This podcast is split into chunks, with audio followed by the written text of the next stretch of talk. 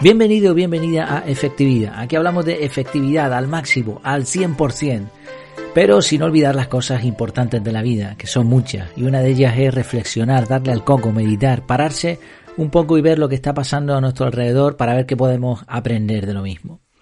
Hoy vamos a hablar de un tema muy interesante, eh, el título de este episodio es 25 ideas para dejar de estar saturado. ¿A quién no le ha pasado, verdad? Esa saturación que nos viene de vez en cuando y ya veremos que además en diferentes situaciones. Pero antes déjame recordarte como siempre que en efectividad.es tienes el curso de productividad personal CAR.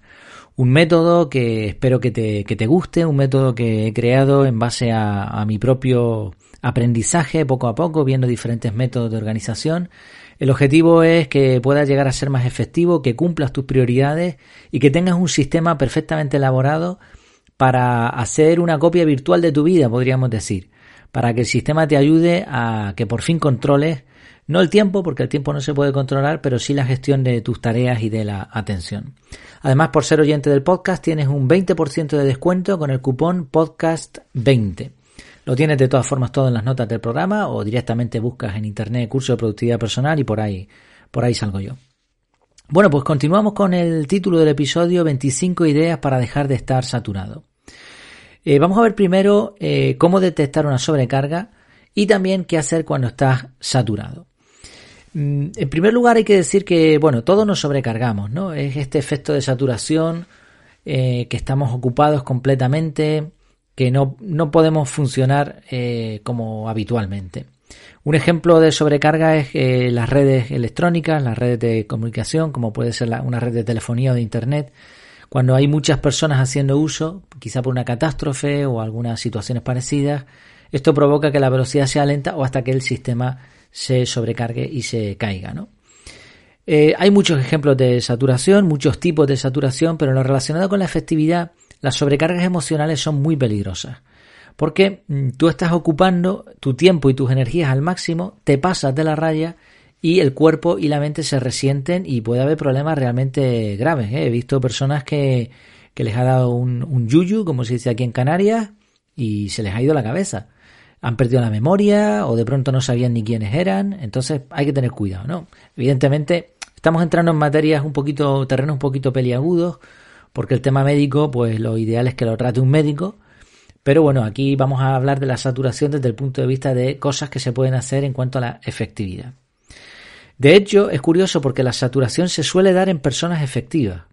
Como están siempre buscando hacer las cosas mejor, más rápido, en mayor cantidad, puede ocurrir, no debería, pero puede ocurrir que uno empiece a lo que, el efecto este de inflación de la efectividad, ¿no? Que empieces a, buscar más, más, más, más. No, eso realmente no es ser efectivo, pero puede ocurrir, ¿no? En personas organizadas, personas ordenadas, y al final, pues como decíamos, llega un momento que uno se sobrecarga. Detectar una sobrecarga no es complicado. esa saturación, en realidad, esa sensación de que no puedes más, de que la balanza se ha desequilibrado, la, conocemos todos. Quizá el cuerpo te da alguna señal antes de eso, antes de llegar a la sobrecarga, una señal en forma de cansancio, de sueño.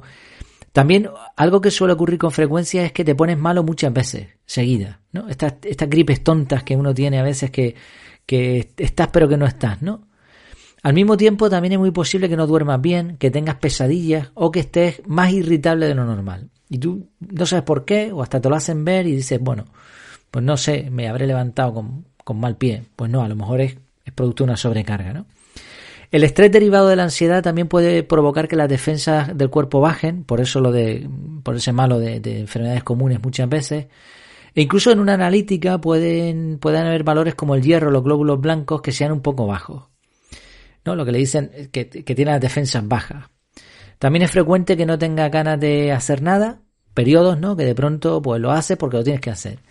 O, esto es muy curioso, hay gente que busca alternativas en tareas poco importantes y fáciles de completar. Porque tiene la sensación de que está haciendo algo, pero en realidad no está haciendo nada, ¿no? Puede también que te sientas eh, presionado a realizar ciertas tareas cuando incluso fuiste tú el que las programaste o el que las elegiste. Incluso puede ocurrir, y esto ya sería, sería lamentable, que cosas que te gustan las llegues a odiar. Pero no es porque te hayan dejado de gustar. El problema es la sobrecarga esta que estamos hablando. Por otro lado, uno de los mejores recursos para detectar una sobrecarga son nuestros seres queridos, nuestra familia, amigos. Yo en mi caso tengo un control de Gálibo, como mencioné ya hace tiempo en, un capítulo del podcast, y me avisa cuando la cosa se está pasando de la raya. Bueno, sea como sea, cuando detectes que tienes una saturación, ¿qué puedes hacer? Vamos a ver 25 ideas. Son 25 ideas que a mí me han venido bien, eh, que yo creo que pueden ser útiles, pero como decía antes, este es un terreno complicado. Cuando veamos que la cosa se complica, eh, vayamos a un profesional de la salud, de la psicología, no pasa nada.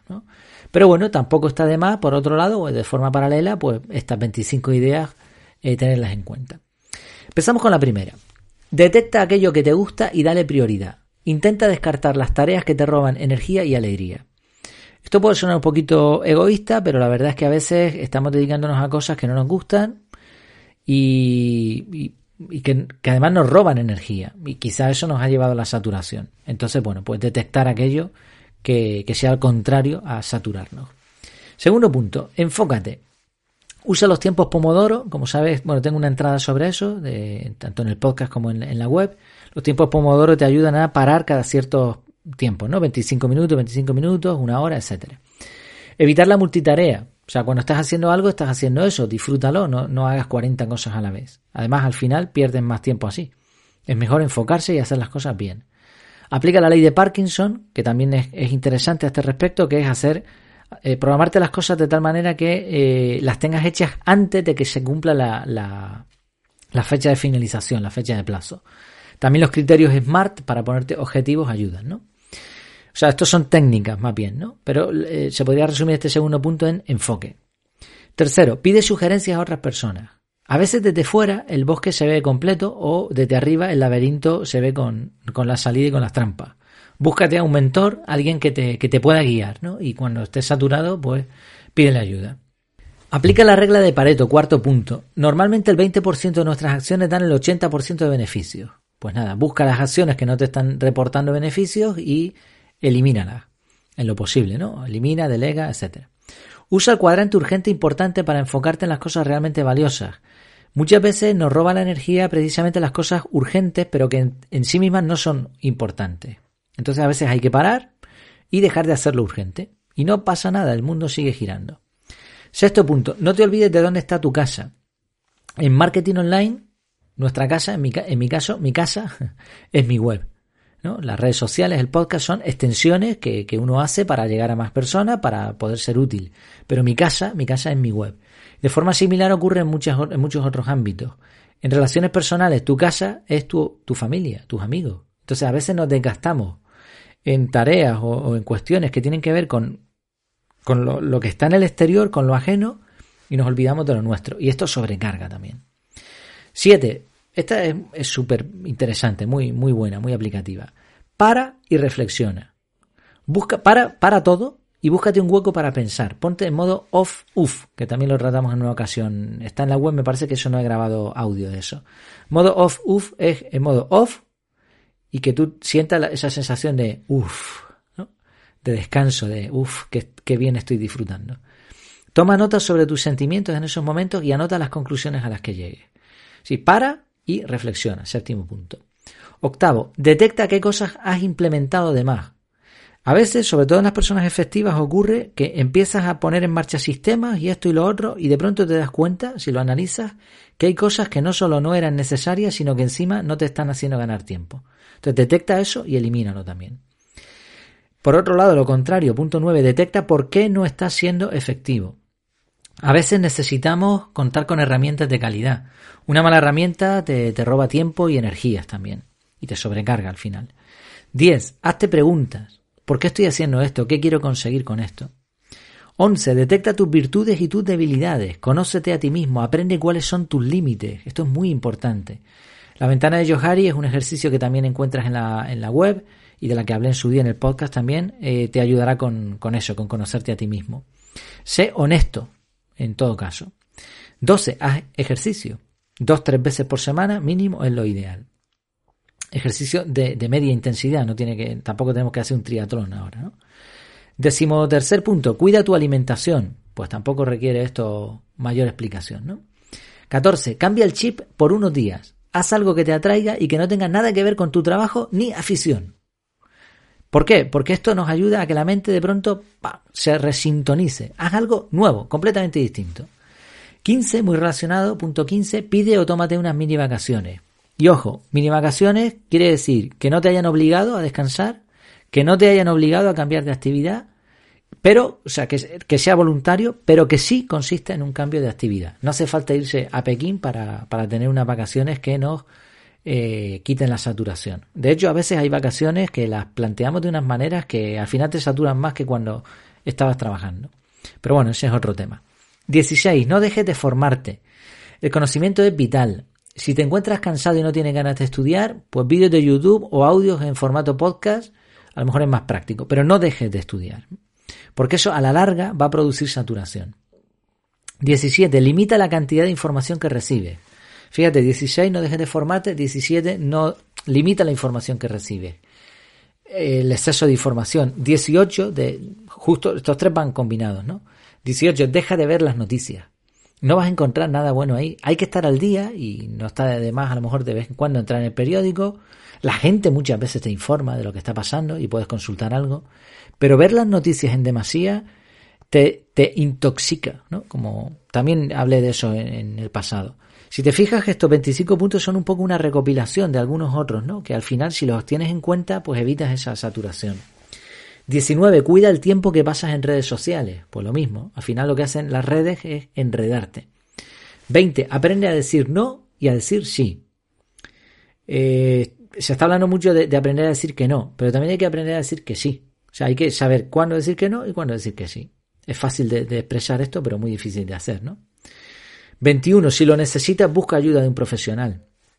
Eh, a veces no te avergüenza, no estamos acostumbrados, no pasa nada. Si lo necesitamos, pues ya está. Igual que vas al médico o al dentista por un dolor de muela, pues si te, funciona mal eh, tu cerebro, tu estado anímico, pues busca ayuda.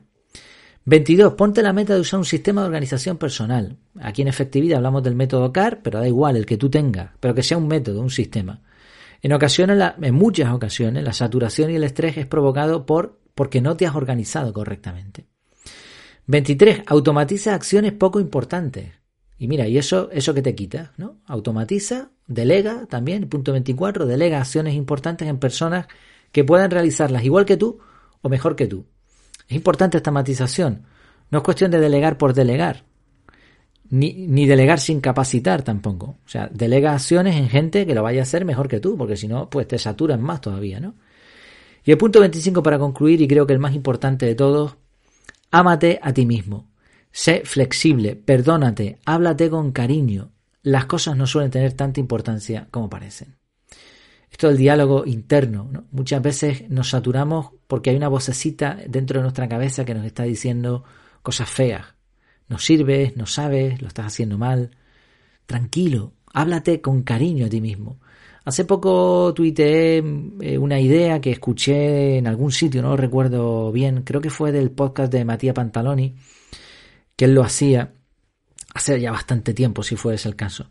Bueno, eh, la, idea es ponerte delante de un espejo un día que estés bien, de buen humor, que, no, no, estés saturado, sino lo contrario, de esos días que te vas a comer el mundo, y grábate diciéndote un mensaje potente, con ánimo, ¿no?